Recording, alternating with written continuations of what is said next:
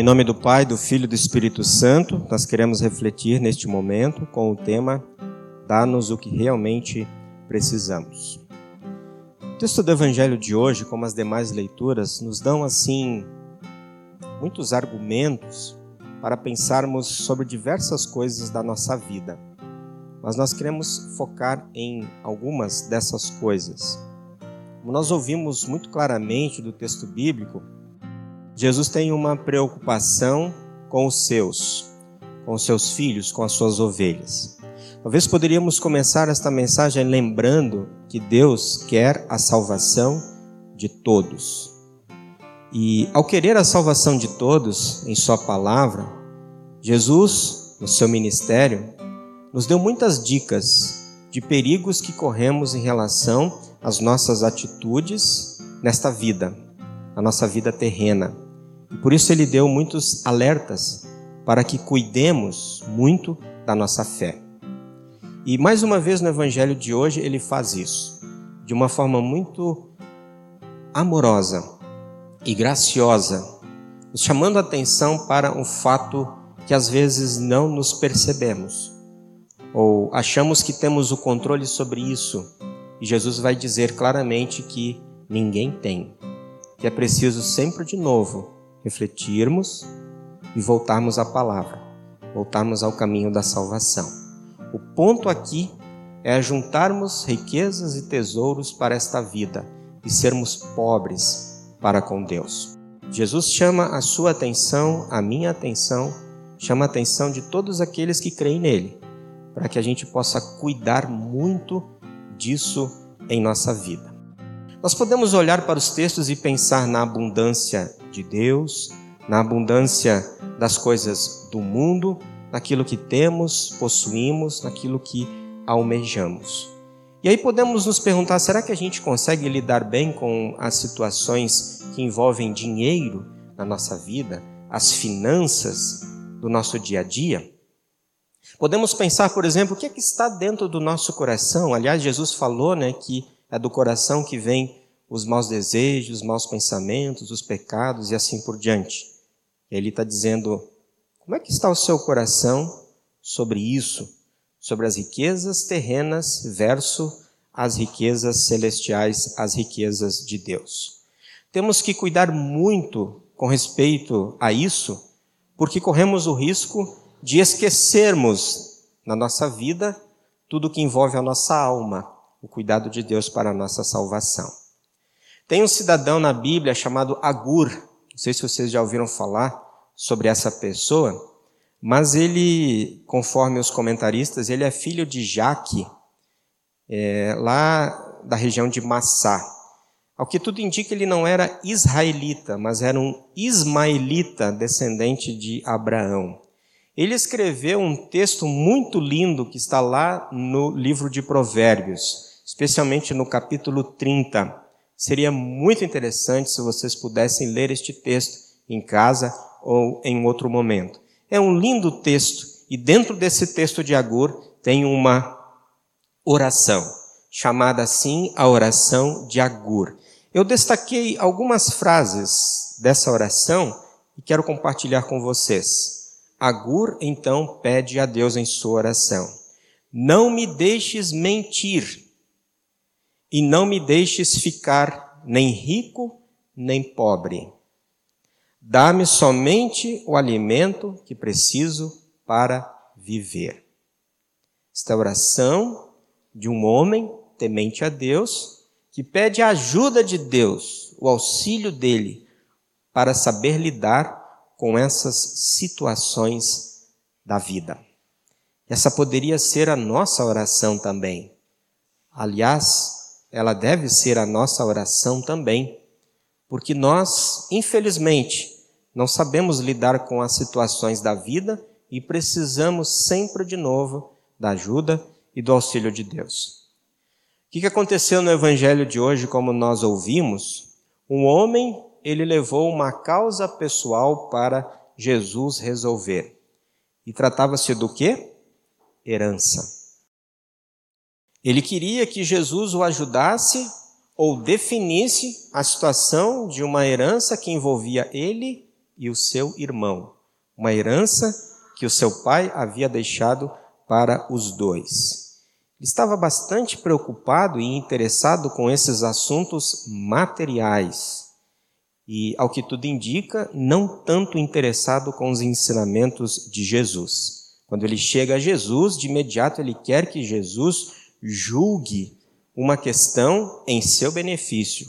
Resolva Jesus essa situação com o meu irmão com respeito à herança que o nosso pai nos deixou. Vocês já lidaram com uma situação assim também? Situação de herança? Talvez vão ter que lidar, quem não lidou ainda. Quem lidou talvez tenha passado tranquilo por isso. Mas nem sempre é assim. Em muitos momentos, quando se ouve falar na divisão de heranças, normalmente, na maioria dos casos, tem problemas. Porque o ser humano, ele é danado. Ele às vezes não consegue ou não sabe dividir. Ele acha que tem direito a mais que os outros, que os próprios irmãos.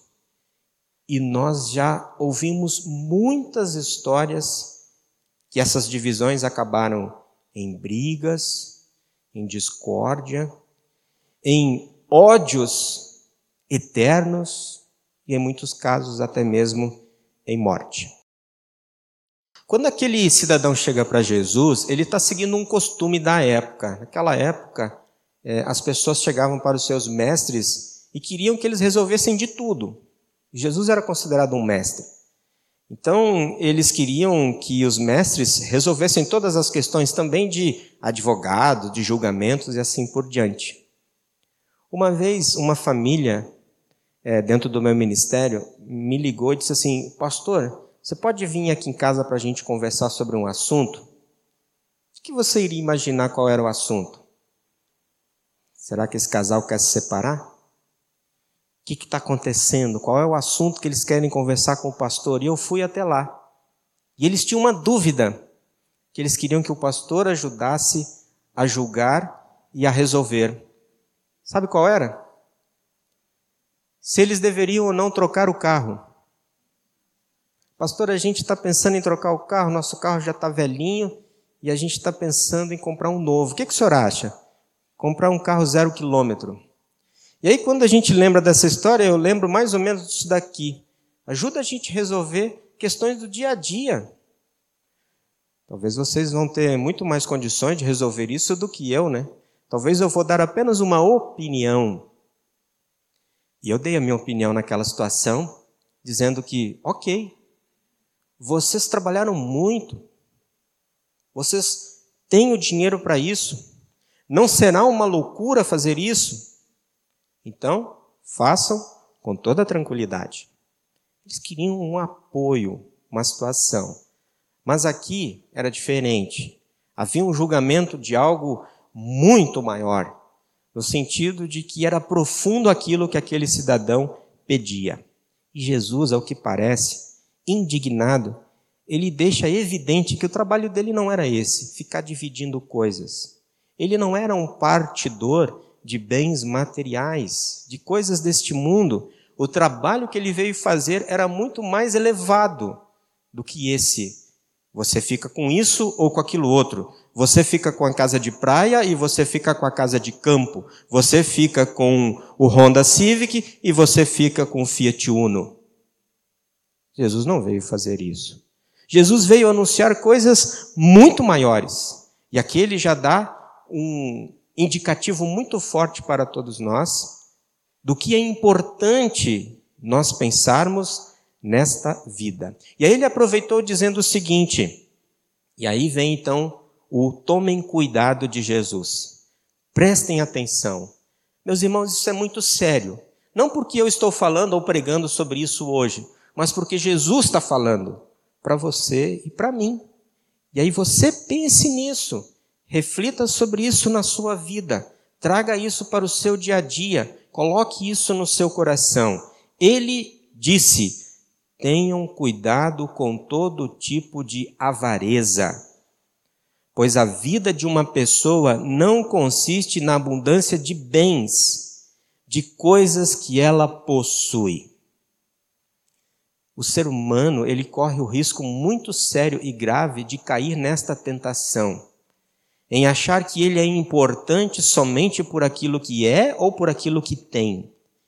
E aí ele faz de tudo para conseguir estar no grupo, possuindo, possuindo cada vez mais. E quando Jesus dá esse alerta, ele diz: quanto mais você vai atrás dessas coisas, você poderá estar se afastando cada vez mais do seu Deus. E temos aqui então, desse texto de Jesus, alguns ensinamentos sobre a ansiedade em possuir o desejo ganancioso em preservar os bens terrenos de forma egoísta. Um amor que contém o mal. Um amor, um apego às coisas materiais que traz o mal para a nossa vida espiritual. A avareza que Jesus aqui coloca é um apego excessivo ao dinheiro, às riquezas, é o que nós estudamos no nono e no décimo mandamentos. Não cobiçarás a casa do teu próximo, a mulher, as coisas, enfim, tudo que pertence ao outro. O valor da vida, nós aprendemos com isso, que não depende do valor ou quantidade das posses. A vida depende de Deus. Não é pelo que eu tenho que eu vivo, mas é pelo que Deus me dá. A vida é muito mais que a abundância das posses terrenas. Eu posso ter, posso possuir, posso conquistar, mas o essencial da vida, o valor da vida, não está ligado a isso, porque no final, isso tudo ficará. Alguém poderá brigar por aquilo que conquistamos, desejando herdar, desejando ter, e aquilo fica tudo para trás, conforme ouvimos no texto do Antigo Testamento de hoje. E para ilustrar tudo isso que Jesus está falando, ele contou a parábola do rico sem juízo. Aquele texto magnífico que ilustra bem o que Jesus queria ensinar. O que aconteceu naquele texto? O rico, depois do seu esforço inteligente, do seu trabalho, ele concluiu tudo que é, que ele precisava para viver, ele tinha. Ele tinha tudo para viver muitos e muitos anos. E é interessante que Jesus ele vai falar que ele ficou mais rico. E isso mostra que ele já era rico. Então ele ficou um pouquinho mais ainda. E porque ele tinha tudo, ou ele achava que tinha tudo, ele era feliz. E a sua recompensa era então descansar, comer, beber e alegrar-se. Ou seja, aquele cidadão, ele estava planejando a sua vida, pensando na sua vida, é, muito para o futuro. Ele estava aqui, de um certo modo, fazendo uma previdência privada ou uma previdência para a sua aposentadoria. Olha, eu estou guardando, está tudo certo, tem muita coisa, eu sou muito rico, estou garantido. Vou ter vida, saúde para muitos e muitos anos. Esse é o meu planejamento, esse é o meu pensamento. É interessante notar que esse rico que Jesus diz, ele não tinha nome. Jesus não dá um nome para ele. Era um homem rico. Um rico, ele tem muita importância no mundo, como a gente sabe, né? Aqui as pessoas fazem essa distinção, nem todas, muitas, essa distinção entre ricos e pobres. Aliás, agora vai começar a campanha política e uma das coisas que mais os políticos dizem é na campanha, nós vamos resolver o problema dos pobres. O foco é os pobres. Pena que é só na campanha política, depois isso tudo é esquecido. E aí a gente sabe que nesse mundo, infelizmente, existe essa diferenciação, mas para Deus, não. Muitas vezes os pobres são esquecidos e a gente busca não fazer isso. E aí a gente sabe desse texto, dessa parábola de Jesus, que o dinheiro, infelizmente, pode contaminar os nossos relacionamentos. Esse homem rico que Jesus coloca ali, ele parece um sujeito muito agradável, não é mesmo? Parece uma pessoa muito legal, muito bacana um certo homem rico, ele não é reprovado por Jesus dessa condição que ele tinha. Não tinha nenhum problema em ser rico, conforme a parábola que Jesus coloca. Abraão também era rico, e aliás, muito rico. E o problema é que ele era só rico. E, ao contrário de Abraão, Abraão não era só um homem rico, como nós sabemos do texto bíblico. Então, aqui, a gente lembra que não há problema com as riquezas. O problema é outro. Não há também nenhum indicativo de que aquele homem tenha conseguido a sua riqueza de forma ilícita, mas é, que ele trabalhou para isso, ele se preparou, ele se organizou. Não parece que ele comprou nada de forma desonesta, nem o que ele tinha, nenhuma propriedade. Nada foi dito sobre trabalho escravo e assim por diante. Parecia um homem honesto, de boa posição e reputação. Muitos até o invejavam pela sua grandiosidade de coisas que possuía. E a sua riqueza aumentava. Suas terras produziam grandes e grandes colheitas. E ele precisou fazer o quê? Mais planejamento. Tudo que eu conquistei, tudo que eu vou colher, não cabem naquilo que eu tenho, nos meus celeiros, nos meus depósitos. E aí ele pensa consigo mesmo: o que eu vou fazer? Preciso derrubar tudo isso e construir novos celeiros, para que eu possa então depositar tudo lá. Ele, ao que tudo indica, era um homem preparado, planejado, mas muito ganancioso. Ele via que tinha necessidade de cada vez mais conquistar coisas. Achava que a sua fotografia era muito boa e bonita e podia até melhorar. No entanto, o problema daquele homem, como Jesus aponta, era que a sua vida, a sua alma, elas estavam preenchidas apenas com as coisas terrenas. Isso para ele foi tudo e para ele foi o que bastou. Nós não temos nenhum problema em planejar coisas, nós também planejamos as coisas da nossa vida. E temos que planejar, temos que pensar. O problema é quando a gente se esquece de dizer que tudo depende de Deus. E que a vontade de Deus nem sempre ou nunca é a nossa vontade, especialmente no que diz respeito às coisas deste mundo. E Jesus precisa nos orientar e nos mostrar o caminho certo. Quando aquele homem planeja construir mais celeiros e mais celeiros, ele está pensando em continuar na sua vida de conquistar coisas para este mundo. E aí, quando nós olhamos para essa construção de mais depósitos e celeiros, a gente para e pergunta: aquele homem, ele nunca iria se saciar? ele nunca estaria satisfeito com aquilo que ele já tinha, com aquilo que ele já possuía, com aquilo que ele já tinha recebido?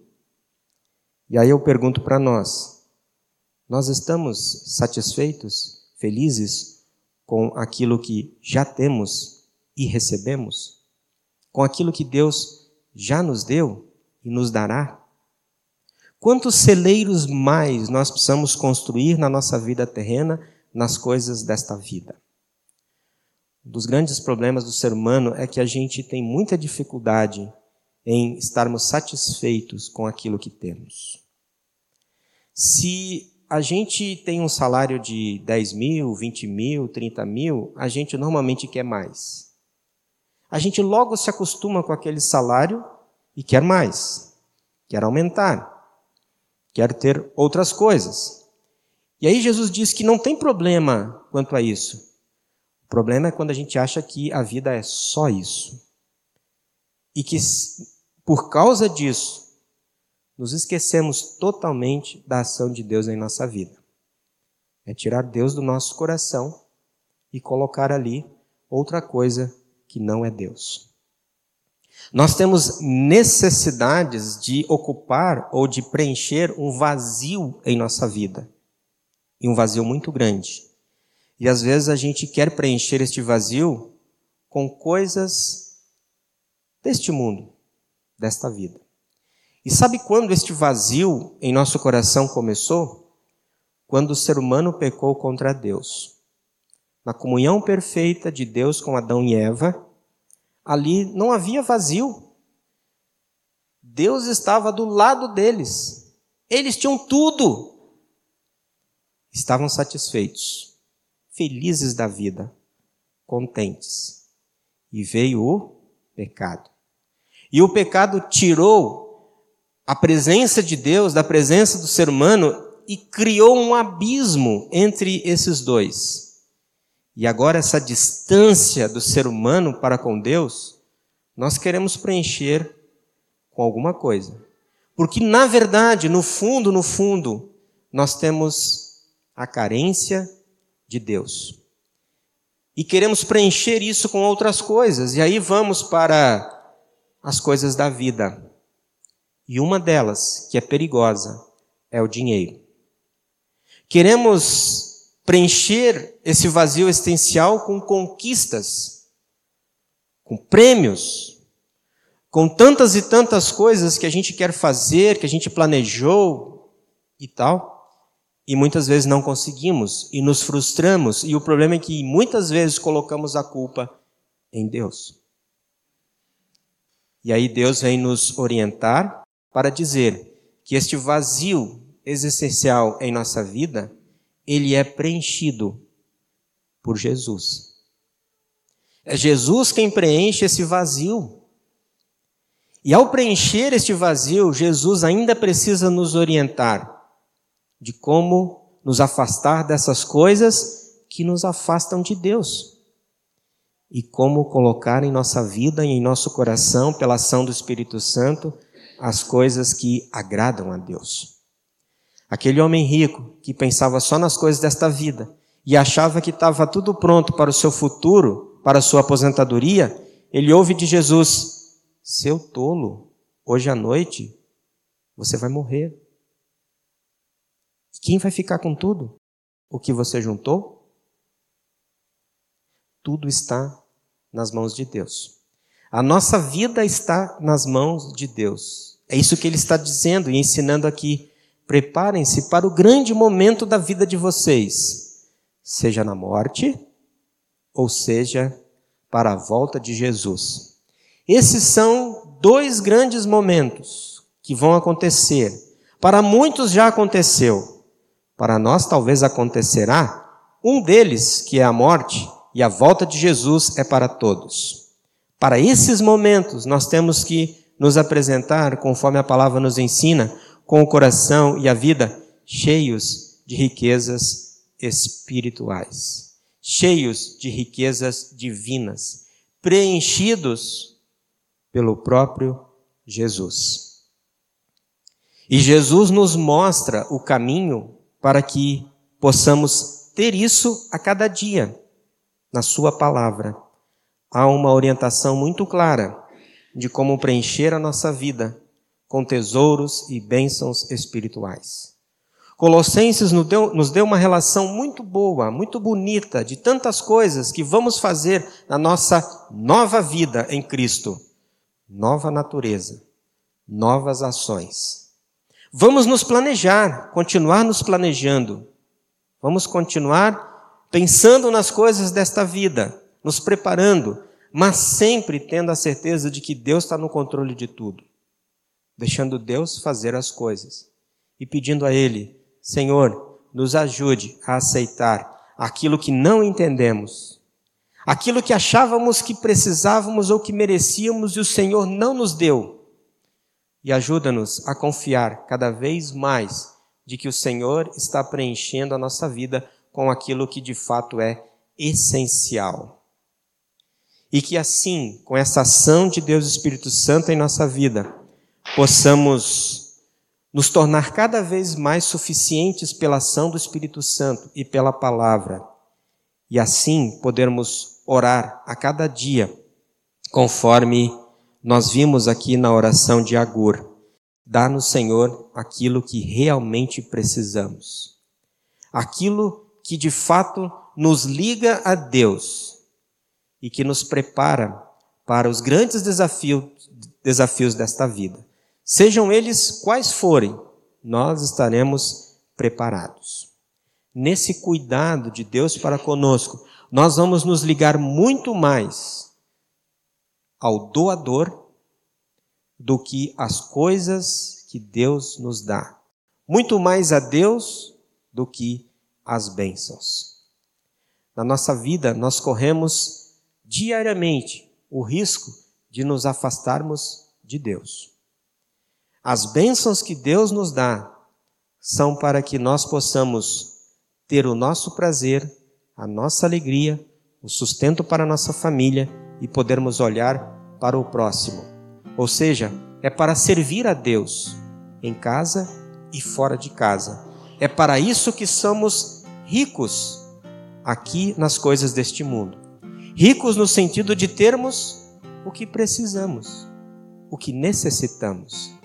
Talvez você gostaria de ter mais do que você tem, mas você tem o necessário.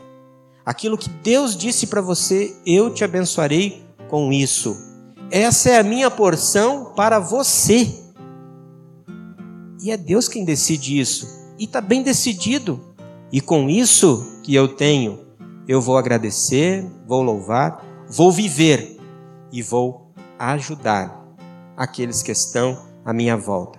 É assim que Deus deseja que vivamos, servindo a Ele e ao próximo em amor com as coisas que Ele nos dá diariamente.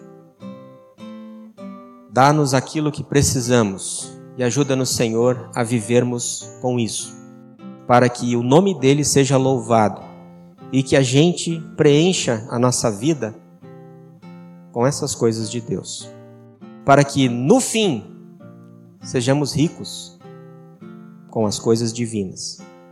E que assim possamos entrar na glória eterna. E lá sim desfrutar de todas as riquezas eternas e perenes que Deus nos dá em Sua graça e misericórdia. Que assim seja cada dia da nossa vida, nos abençoando e que Deus continue nos dando aquilo que precisamos para que possamos louvá-lo em cada novo dia. Amém.